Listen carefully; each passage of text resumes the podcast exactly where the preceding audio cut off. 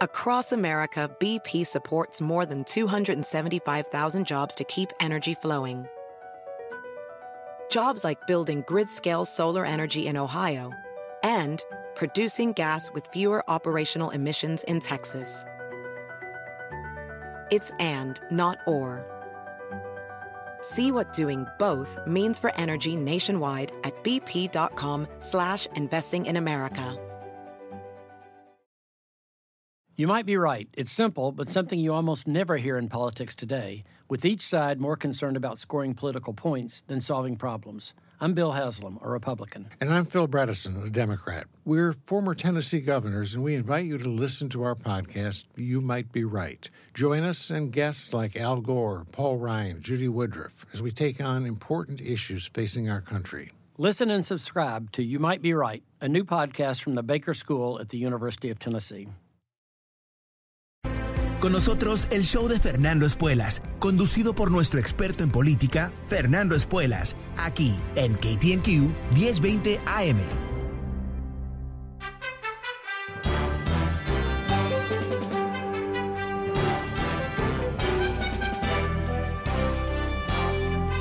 Hola, ¿cómo estás? Soy Fernando Espuelas desde Washington. Muy buenas tardes, gracias por acompañarme. Terminamos la semana juntos con un programa de tema libre, abriendo las líneas, invitándote a que me llames. El número es 844-410-1020, 844-410-1020.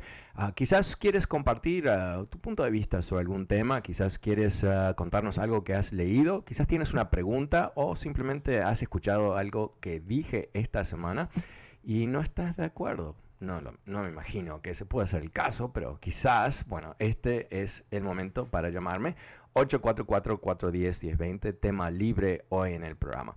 Pero antes de ir a las líneas, um, te quiero comentar sobre un reportaje esta mañana de uh, Político.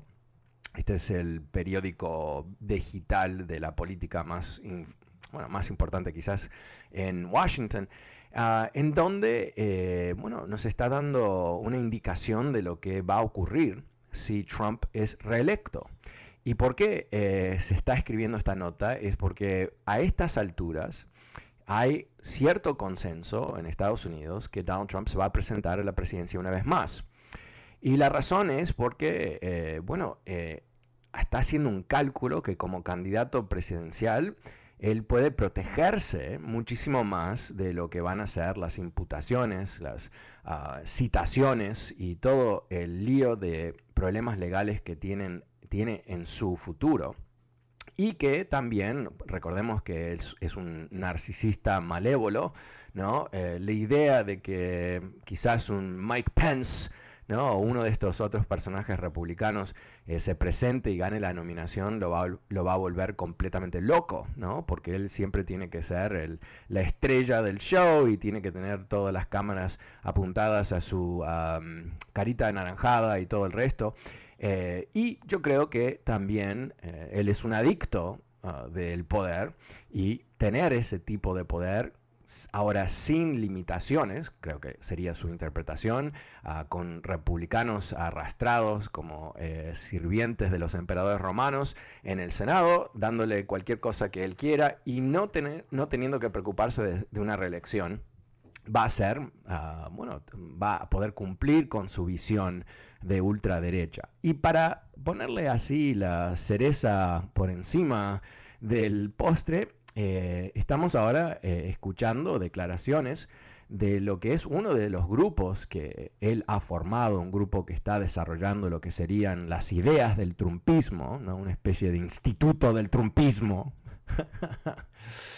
Uh, me imagino que solamente sirven cheeseburgers ¿no? en la cafetería de, cafetería de este cafetería, cafetería de, esta, de este gran instituto de grandes pensadores del trumpismo. Pero eh, qué, suerte que les encanta hablar, porque nos están diciendo que lo que ellos uh, van a hacer es impulsar un cambio dramático en las leyes electorales para limitar el voto. Ah, ah. O sea que uno de los grandes sueños del trumpismo es asegurarse que solamente algunas personas puedan votar, no todas, algunas personas. O sea, están llevando a cabo lo que sería el desarrollo intelectual y programático de un plan fascista, de reimaginarse el electorado para poder lograr ganar elecciones sin ganar elecciones. Y esto a mí me, fascina, ¿no? Porque eh, lo, empaquetan, obviamente no están diciendo vamos a hacer un partido fascista y aquí está el plan del fascismo, obviamente lo disimulan muchísimo más y, usan esta frase que cuando tú la escuches es la alerta, debe haber una alarma en tu cabeza, que te diga, ah, aquí viene eh, la justificación para restringir la democracia. ¿Y qué es la frase? Es election integrity. Uh, suena muy bueno. Integridad electoral. Wow.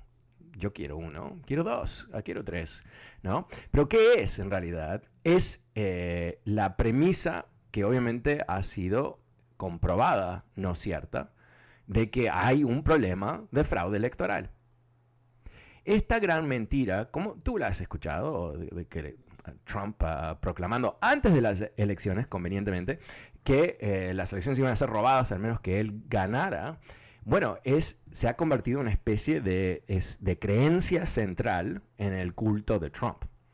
Y él fuerza, él demanda y él requiere y recibe la proclamación de sus seguidores que quieren presentarse para diferentes puestos electorales, diferentes políticos que quieren poder, tienen que afirmar esta gran mentira como si fuese verdad.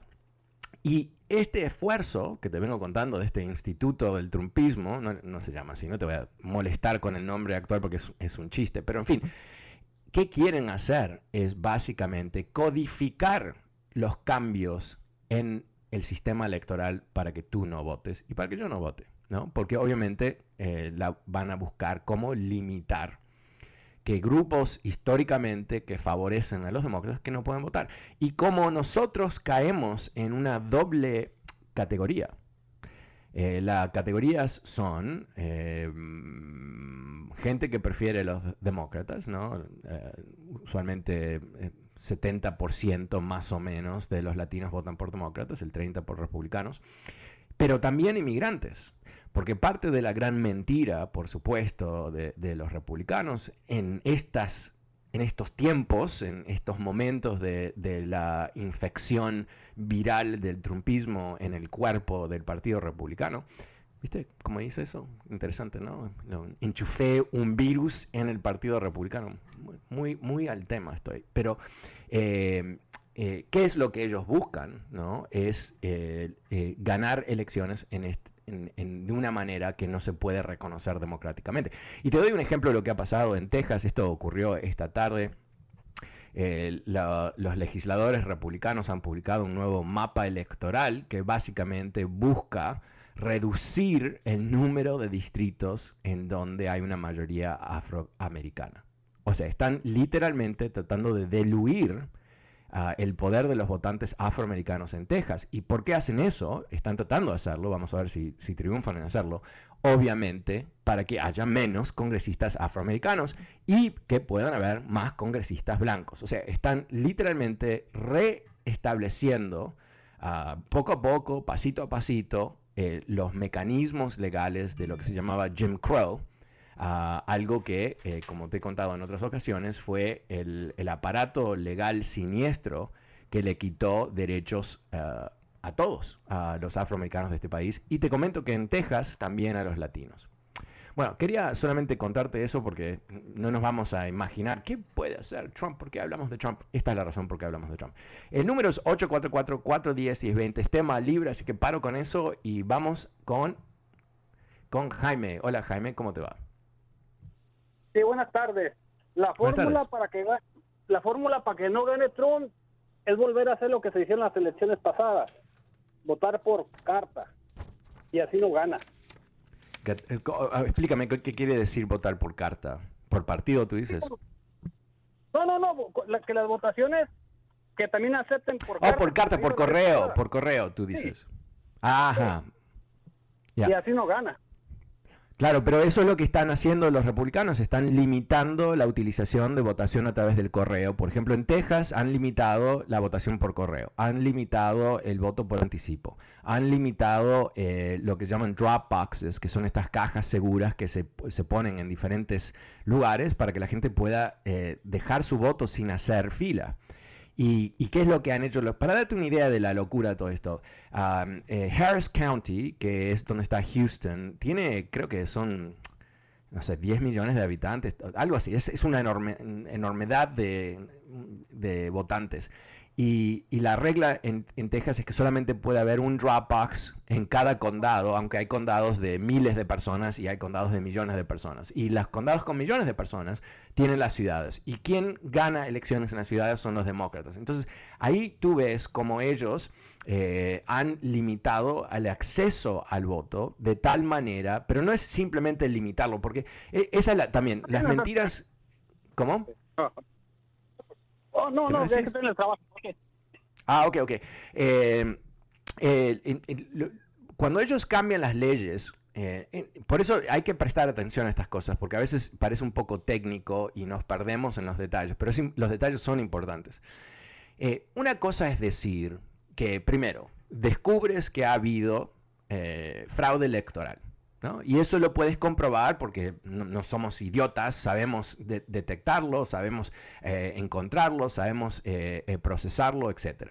Ok, has encontrado ese problema, que eso no ha ocurrido. E, esto tenemos que nunca olvidarnos que estas supuestas leyes de integridad electoral no obedecen a ningún tipo de evidencia que hubo fraude electoral, no obedecen evidencias de que hubo fraude electoral. Lo repito ¿Por qué? Porque eh, empezamos con una mentira en el primer pasito. el primer pasito. Entonces, si pudiesen encontrar ese fraude electoral, que sería la motivación para cambiar las reglas, ¿verdad? Si las reglas no funcionan, cambien las reglas. Pero si las reglas funcionan, ¿por qué vas a cambiar las reglas? No tiene ningún sentido ningún sentido, al menos que tu objetivo no es supuesta integridad electoral, porque eso ya existe, lo has comprobado en la auditoría que llevaron a cabo las autoridades republicanas en los estados republicanos. Entonces, ¿qué, hacen de ahí? Ah, bueno, entonces hay que restringir lo que pueden ser quizás los mecanismos para un voto eh, fraudulento. Interesantemente, es lo que buscan hacer es recortar eh, aquellos mecanismos de votación ah, que son utilizados ah, mayoritariamente por afroamericanos y por latinos. Entonces, por ejemplo, eh, no permitir que la gente vote eh, con anticipo o limitar las horas, o limitar los tiempos, o cambiar las horas, por ejemplo en Georgia quisieron cambiar las, las horas para que no sea legal que la gente pueda votar mágicamente un domingo, ah, no recuerdo si eran de 11 a 3 de la tarde, algo así, Eso, y esos eran los tiempos específicos donde en la comunidad afroamericana hay una costumbre en el sur de Estados Unidos que es, ah, tiene un nombre, ahora me estoy olvidando el nombre, pero es, es Believers to the Polls, algo así. Pero básicamente las iglesias son mecanismos de aglutinación de gente, obviamente, y eh, organizan eh, transporte, en particular para personas eh, de tercera edad, para que puedan ah, ir a votar un domingo. Es tan simple como eso. Y eso es lo que quieren limitar. Entonces, esto no es ningún tipo de respuesta a un problema, sino que es un intento directamente para que esas personas no voten.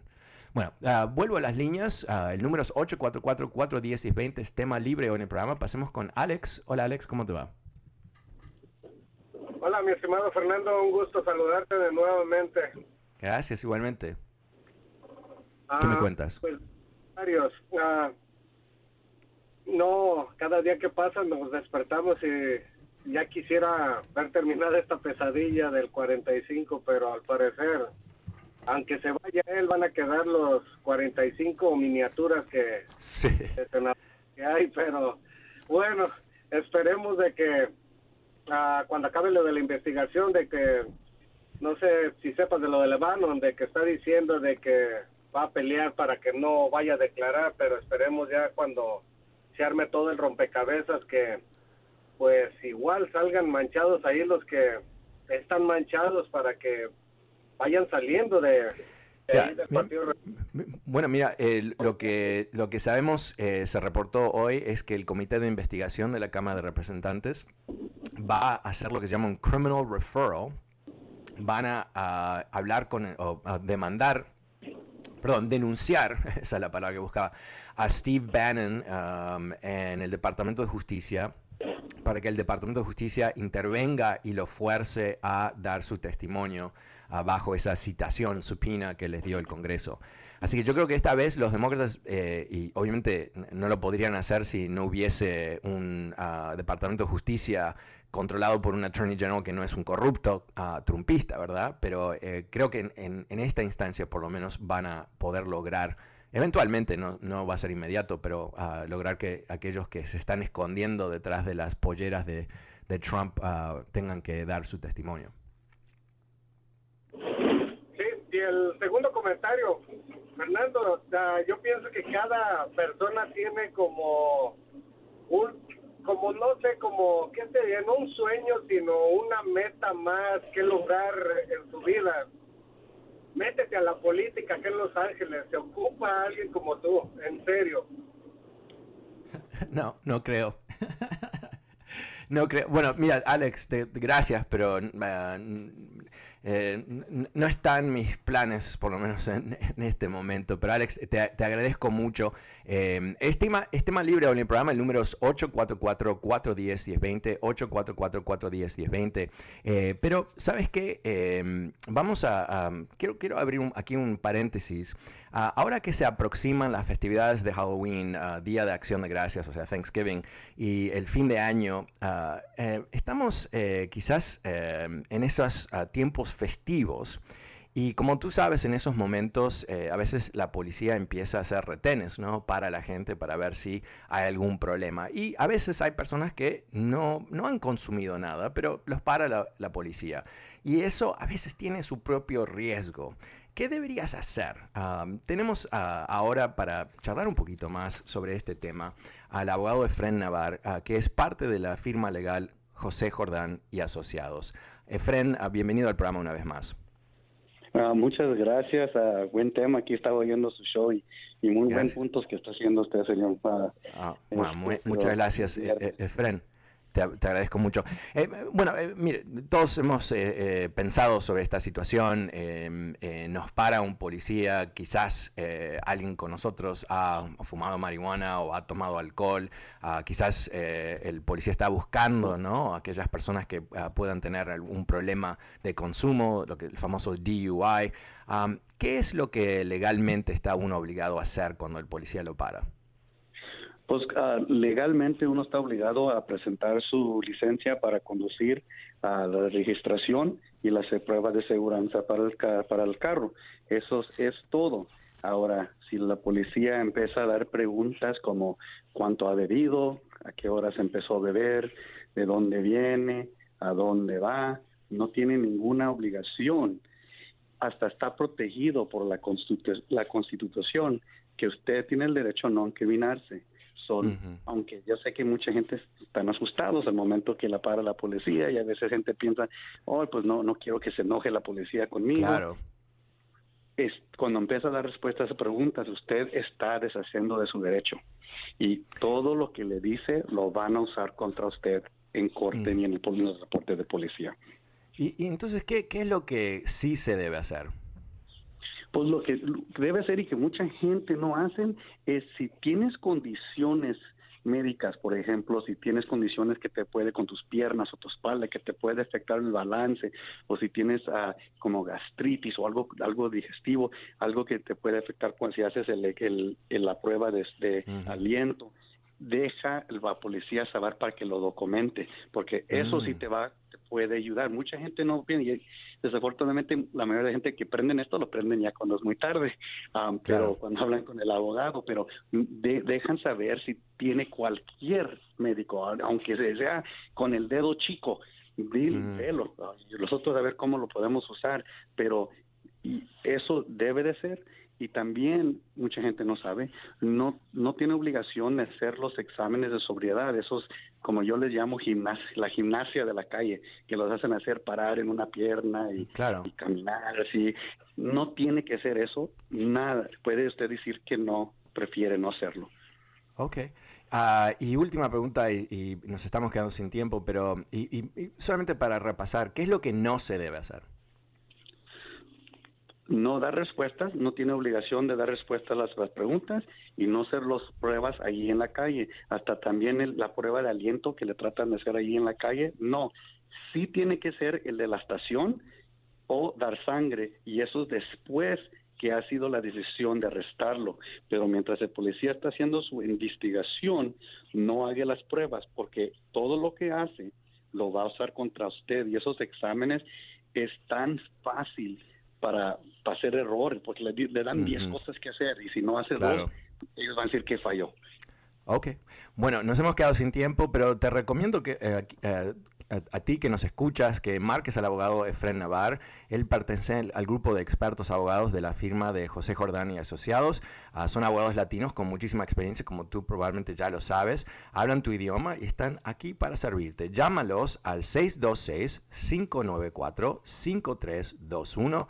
626-594-5321. Esta es el, ah, la firma legal de José Jordán y Asociados. Última vez, llámalos para asesorarte. El número 626-594-5321. Efraín Navar, muchísimas gracias por acompañarnos.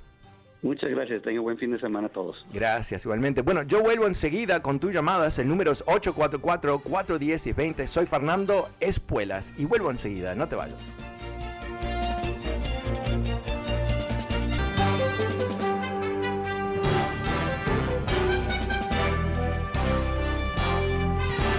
Hola, ¿cómo estás? Soy Fernando Espuelas desde Washington. Muy buenas tardes. Gracias por acompañarme. Es tema libre hoy, este viernes. Llámame al 844-410-1020. 844-410-1020. También recordándote que este programa está disponible a través de podcast.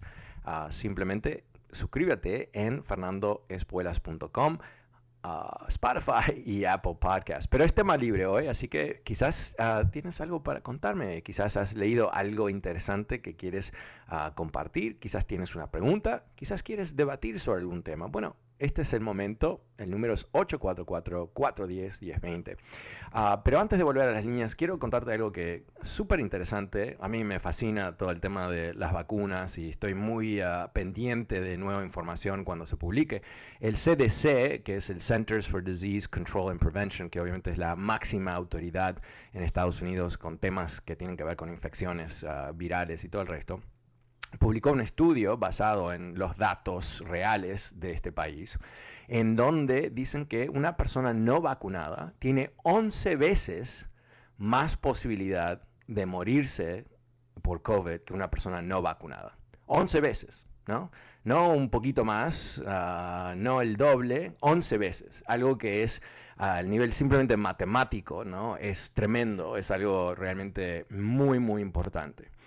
Y obviamente eh, sería sorprendente si no fuese muy buena ah, eh, eh, la ventaja de vacunarse, pero también creo que ah, nos, demuestra la posibilidad que tenemos para recuperar nuestra vida normal una vez que lleguemos a cierto nivel ah, de cobertura de las vacunas algo que lo podemos ver ¿no? en diferentes partes del país, dependiendo en lo que sus gobiernos estatales han hecho. Eh, hay menos o más ah, problemas con infecciones, hay menos o más ah, personas en los hospitales y, y, todo el resto. Lo que sí está claro a nivel nacional es que eh, parece que estamos viviendo la bajada de lo que había sido esa explosión de infecciones ah, por la variante Delta, ¿no? algo que eh, realmente alarmó a muchas personas, inclusive generó un crecimiento importante en las vacunaciones. Lo que también está ayudando muchísimo es que eh, desde que se eh, impuso estos mandatos para vacunarse en diferentes empresas, eso ha logrado, por supuesto, que muchas personas que estaban ahí, no sé si lo voy a hacer, ah, se vacunaron y ahí pasan de ser ah, un riesgo a ser parte de, la solución. Eh, pero por supuesto, esto no, termina ya. Interesantemente, países como Nueva Zelanda y Australia, que obviamente son países que son islas, masivas islas, que habían tenido una postura de cero casos, cero casos. Ah, si surgía uno o dos casos, ah, cerraban toda una ciudad. Y ahora están ah, evolucionando hacia otro concepto, que es que no va a haber cero casos, que siempre va a haber algunos casos. pero que el proceso de vacunación, que en esos países fue más lento porque estaban un poco protegidos, cerraron sus fronteras, nadie podía entrar, controlaron los primeros casos que surgieron y después desaparecieron, en fin, eh, se han dado cuenta que eso no es factible Ah, si quieren abrir sus países, ¿no? Y, quieren y necesitan hacerlo también. Entonces estamos evolucionando en los países más eh, desarrollados, por lo menos, a la idea de que esta ah, pandemia eh, va a superarse, pero se va a superar de la misma manera que ah, cuando hablamos del flu, en realidad lo que estamos hablando es del descendiente, el virus descendiente de la pandemia de 1918. O sea, eso eh, a mí me, también me fascina, es una, locura, ¿no? Pero ¿qué es lo que, lo que hemos podido lograr con eh, ese flu? Es que fuimos cobrando más resistencia a esa infección a través del tiempo. Y, esto es muy básico sobre un tema de evolución, ¿no? Las personas que tenían cero resistencia se murieron. Y cuando se murieron no pudieron pasar sus genes a la próxima generación. Las personas que sobrevivieron pudieron pasar sus genes a la próxima generación. Quiere decir que la próxima generación sucesivamente ha tenido más resistencia a ese virus. Cuando se combina con la vacuna del virus, ah, de, perdón, de influenza, ¿no? del flu, eh, eso baja dramáticamente la mortalidad ah, de las personas que ah, se, infectan. Y eso es lo que se piensa que va a ocurrir a cierto nivel con, con el tema de COVID entonces, eh, es, un poco alentador, ¿no? Em, he leído varios expertos que dicen que eh, tenemos no vamos a ver grandes ah, explosiones de infecciones en el futuro, y por lo menos en Estados Unidos, eh, perdón, esto no es en el mundo, porque en el mundo hay, hay una crisis en realidad que muchos países están bajísimo en su nivel de vacunación ah, y no se piensa que por lo menos por un año se va a vacunar toda la gente del mundo. Entonces e, e, eso es muy grave porque como te he comentado ah, y sin duda tú ya sabías, eh, el problema de un virus descontrolado es que está constantemente mejorando su capacidad de infectar, ¿no? Es también la evolución del virus. Pero en fin, eh, varios expertos, ahora que yo he leído por lo menos, gente, ah, ah, expertos de universidades y todo el resto, dicen que eh, la combinación de la vacunación con lo que es la inmunidad natural de gente que se infectó, ah, nos va a dar un espacio en donde no va a haber suficientes humanos eh, aptos para ser infectados por el virus. Ahora, eso no es 100% seguro, nada de eso en la vida, por supuesto, pero el problema es que la gente que dice yo me infecté, ahora tengo inmunidad, no necesito una vacuna, están equivocados. ¿Por qué? Porque tienen una inmunidad a una variante específica del virus. Y las vacunas, interesantemente, son efectivas en contra de muchas variantes del virus por una razón técnica de cómo funciona la vacuna. Y, sabemos que, las personas que ah, eh, se han recuperado del COVID y se vacunan tienen la mejor ah, ah, inmunidad, mejor que cualquiera persona. Pero una persona que solamente se ha recuperado del COVID y no se ha vacunado está eh, abierta a potencialmente eh, infectarse una vez más. Y eso se vio en Brasil, donde el descontrol del, presidente de Brasil, Bolsonaro, que es un trumpista con acento portugués, eh, permitió, ah, bueno, un, una matanza terrible de brasileros, más de medio millón han muerto, el segundo país después de Estados Unidos, o sea, el mismo estilo de ignorancia en el gobierno con los mismos resultados. Pero en fin, lo que pasó en un lugar como Manaus, Manaus es una ciudad en el norte de Brasil, en donde hubo ahí un, brote enorme de COVID en el comienzo, la, la primera variante del COVID. Y, un poco como que se quemó el, virus ahí, infectó a toda la gente que podía infectar y, y, bueno, y como que se calmó la cosa. Pero ¿qué pasó? Eh, surgió una variante ah, y esa variante reinfectó a esas personas. O sea, vivieron el COVID dos veces con básicamente un, virus evolucionado. Así que eh, yo creo que, el, problema que tenemos en este país con este tema en particular es que hay fuerzas muy, muy importantes que están tratando de mal informar a la gente por beneficio económico. Eh, ah, el, canto de, Fox News en contra de las vacunas, su efectividad y todo eso, y combinar su hostilidad a las vacunas con ah, la idea de que las vacunas de alguna manera son ah, de los demócratas, que los demócratas son eh, estos nazis que quieren vacunarte, ese tipo de, locura que, que, es muy efectiva al nivel de comunicación y manipulación de la gente. Mientras tanto, en Fox News, o estás vacunado o todos los días tienes que tomar un test del COVID, todos los días.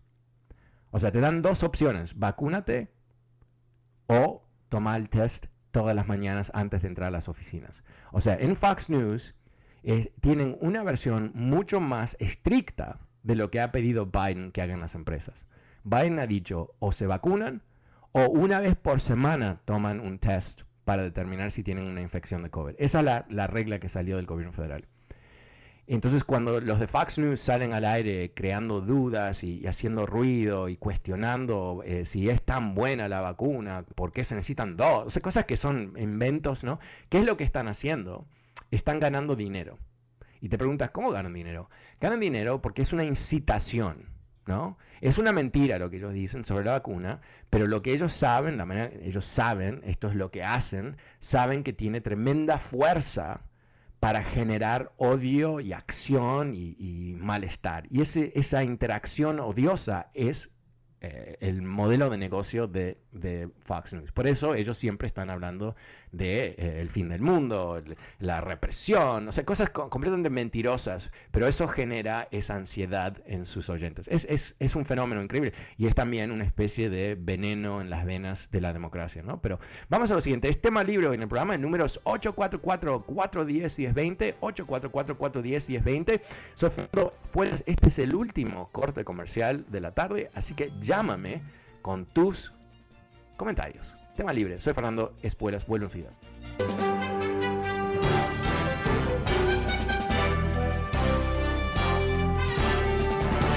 Hola, ¿cómo estás? Soy Fernando Espuelas desde Washington. Muy buenas tardes. Gracias por acompañarme. Es tema libre hoy en el programa. El número es 844-410-1020. 844-410-1020. Llámame, cuéntame qué estás pensando tú. Ah, pasemos ahora con Luis. Hola Luis, ¿cómo te va? Buenas tardes. Ok, vamos con Antonio. Buenas tardes, Antonio. ¿Cómo te va? Eh, muy buenas tardes, Fernando. ¿Cómo estás? Excelente, gracias. ¿Y tú? Oh, muy bien. Estoy aquí en Pasadena, Los Ángeles. Qué lindo. Nada más para decirte, como es tema libre, hoy voy a aprovechar para decirte que te sigo desde que era Café Escuela. Wow. ¿Cómo oía yo cuando te empecé a oír? Yo oía que decías Café Escuela que bien sonaba, que sonaba con café escuela. Y así estuve como dos, tres eh, semanas oyendo hasta que oí que era escuela, tu apellido. es algo raro, pero desde ese tiempo te estoy oyendo, Fernando. Mire, estás. O sea, eras jovencito, eras un niño. Te he visto en los videos y todo. Soy un fehaciente eh, adicto a tu programa. Cuando ah, muchas gracias. a las de la tarde, dejo de hacer mis cosas que estoy haciendo y me ahorita estoy en mi recámara eh, oyéndote y, y, apoyándote, no aunque sea moralmente, hermano, porque hay cosas que, que, que fue está fuera de nuestro control, pero estás haciendo un buen trabajo para la ciudadanía latina ah. aquí en los ah, Estados Unidos. Yo sé que estás en Washington D.C. Eh, estoy tan eh, ¿cómo se dice? Excited, muy, muy, muy, muy entusiasmado. que me estés escuchando en, en Washington y que no sale por allá. Eh, pero te cuento, te sigo desde muy antes. Así que ah, mucha suerte. Alguien te dijo ahí que te metes a la política. No, la política sabes muy bien que no es buena. Este, siga haciendo tu trabajo. Eres un historiador político eso me gusta, tienes una preparación excelente, eh, superior a, cualquier cualquier nah. sí. Eh, Fernando, es un gusto. Recibo un saludo desde Pasadena, California. De Gracias. parte de un oyente tuyo. Mi nombre es Antonio López. Siempre te oigo todos los días, los cinco días de la semana. Ok, Antonio, ¿sabes qué? Lo que me llama mucho la atención siempre cuando escucho que alguien escuchaba el programa uh, uh, en esos días, uh, porque en realidad, eh, no sé si recuerdas, pero mi, mi español era eh, entre terrorífico y pobrísimo en, en, ese rango, yo creo.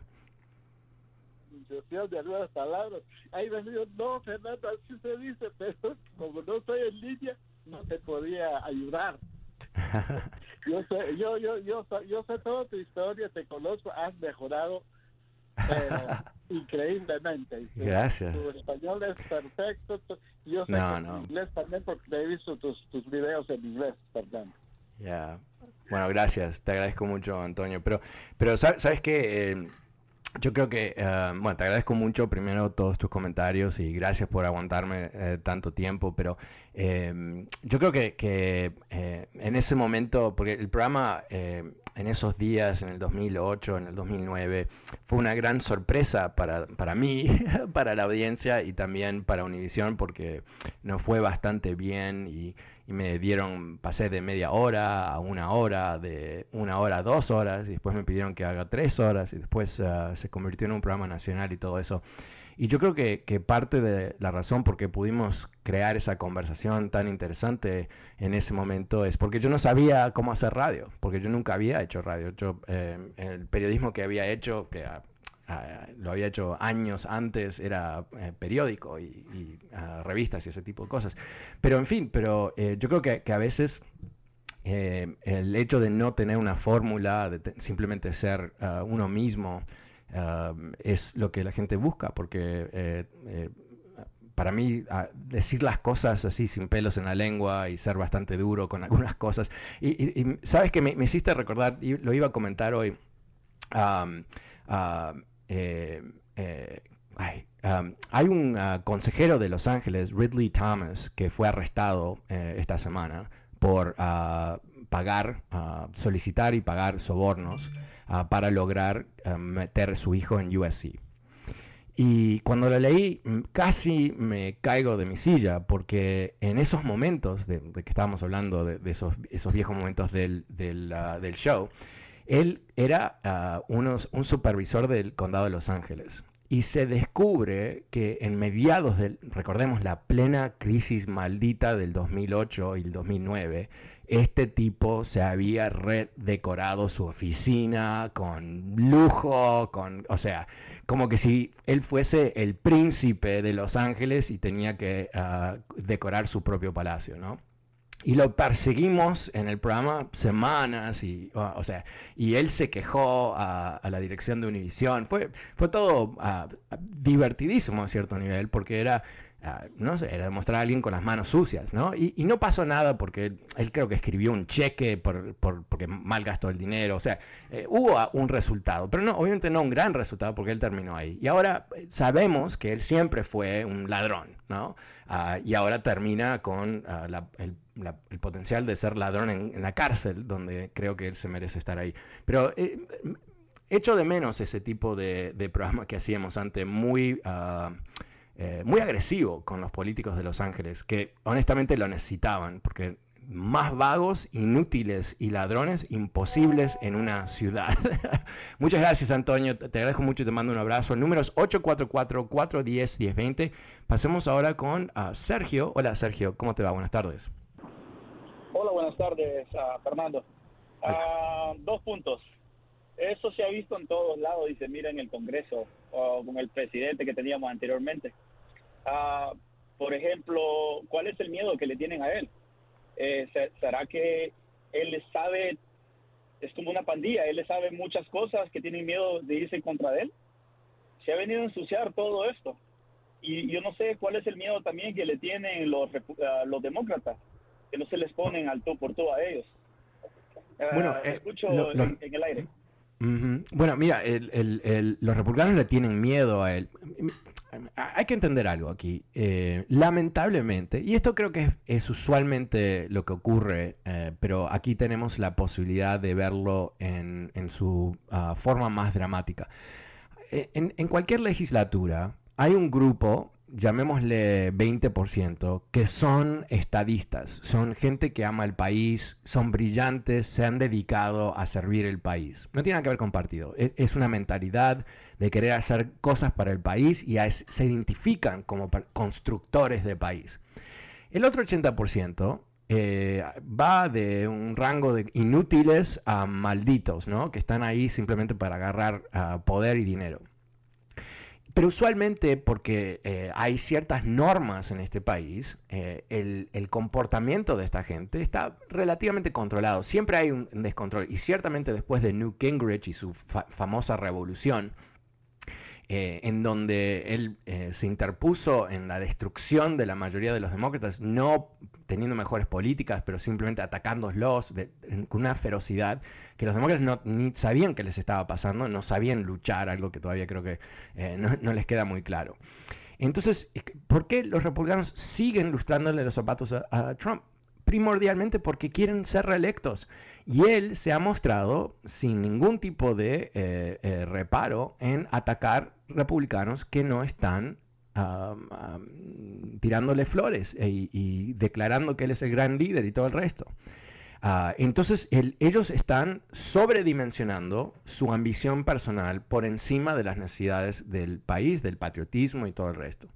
Entonces, eso es, es lo peor que puede ocurrir en un país, porque necesitamos dos partidos que operen bajo la constitución, que tengan ciertos valores constitucionales, aunque tengan diferentes ideologías. Lo que Trump ha hecho es convertir el Partido Republicano en un partido antidemocrático. Reitero, lo que, la, estadística que más eh, nos debe alarmar es que después del ataque del 6 de enero, dos tercios de los congresistas republicanos que fueron electos en noviembre en la misma boleta en donde perdió Trump y ganó Biden, votaron a no certificar las elecciones. ¿Por qué? Porque Trump les dijo que lo hagan. Aunque ellos no pueden, no, si hubo un fraude electoral, ellos no son legítimos, ¿no? ¿Qué, estaban diciendo? Vamos a votar no a certificar la presidencia, aunque nosotros estuvimos en la misma boleta, algo que no, ni es lógico es una mentira y una mentira que está basada en mentirle a la gente encima de todo, ¿no? Ok, entonces eso es lo que ellos están haciendo y es lamentable, y, pero eso es lo que están haciendo y tenemos que recordarlo y no, no, se lo podemos perdonar, ¿no? Eh, tenemos que entender que esta gente no está ahí para servir el país, está ahí para servirse a ellos mismos y si ellos eh, necesitan ser parte de una pandilla ah, autoritaria, lo van a hacer. No, no nos debe sorprender nunca más, jamás. Es lo que ellos hacen.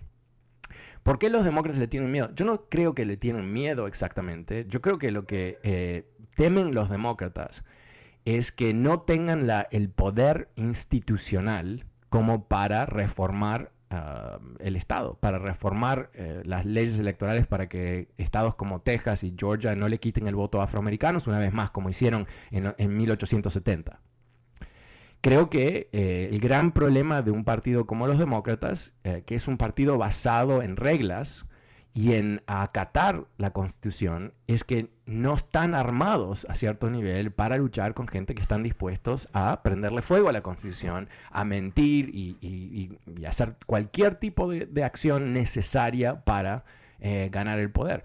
Ellos quieren poder. Cuando vemos lo que hizo Mitch McConnell con la Corte Suprema, ¿no? Primero le quitó el, derecho al presidente de Estados Unidos, Obama, de nombrar un reemplazo para la Corte Suprema. Recordemos eso, ¿no? Dijo, no, en un año electoral no se puede, no se puede, y, eran como nueve meses, por supuesto que se podía. Él inventó una regla. Y el año pasado, cuando muere um, Ginsburg, ¿qué hace Mitch McConnell? Él quiebra su propia regla, que tiene dos años nada más, y instala a esta tipa, a Connie Barrett, a una ultraderechista con un antecedente, o sea, de un ultracatolicismo que parece que la tipa salió del siglo XIV, en fin, y la, puso ahí dos semanas antes de las elecciones como que nada, pero nada, nada, ningún problema. Creó una justificación completamente absurda, ah, patética, y lo pusieron en el poder.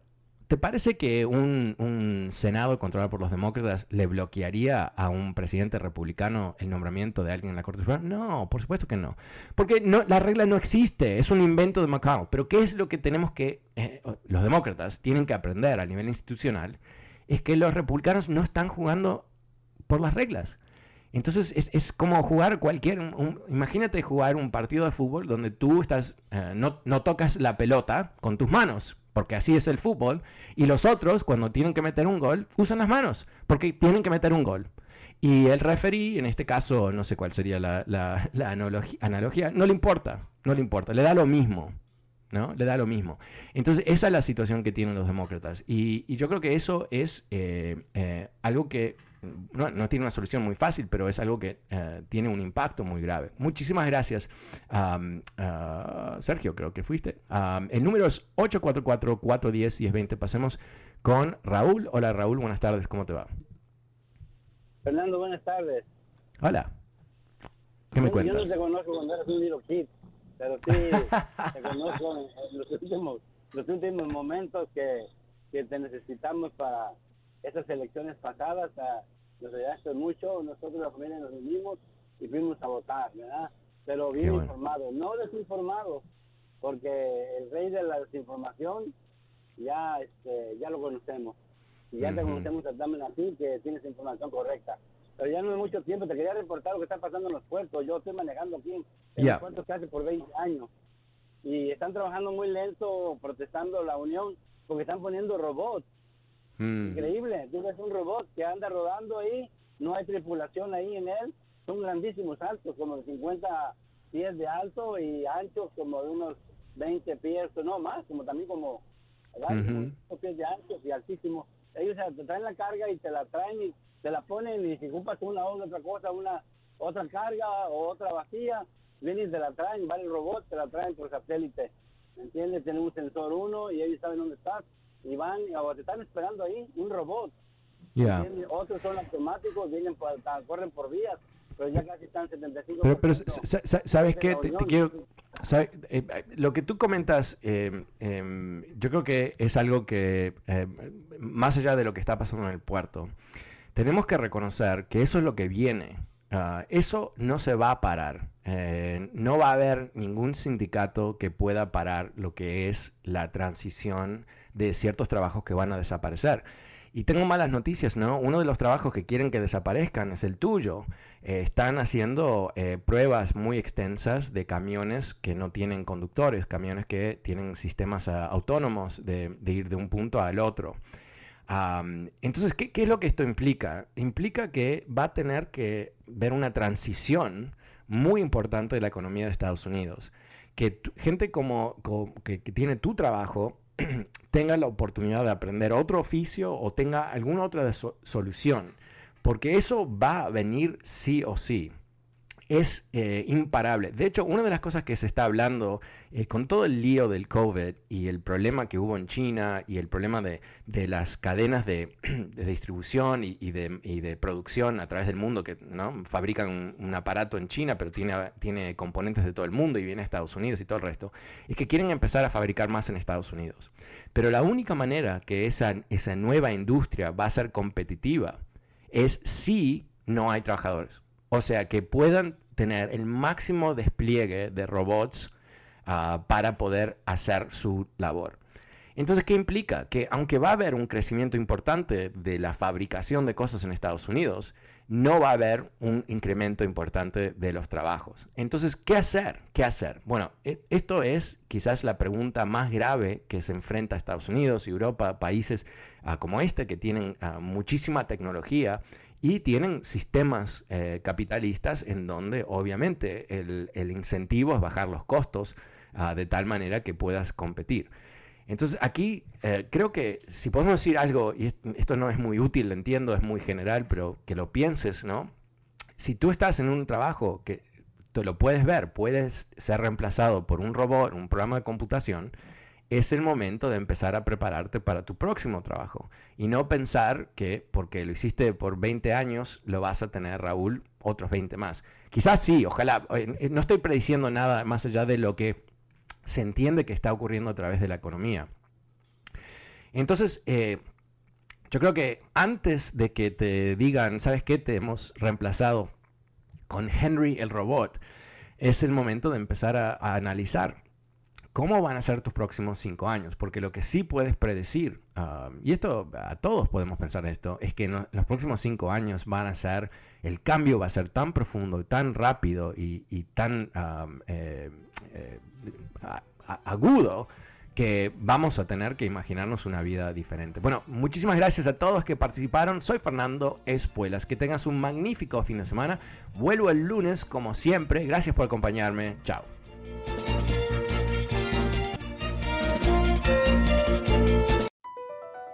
BP added more than $70 billion to the U.S. economy in 2022 by making investments from coast to coast. Investments like building charging hubs for fleets of electric buses in California and starting up new infrastructure in the Gulf of Mexico. It's and, not or. See what doing both means for energy nationwide at bp.com slash investing in America.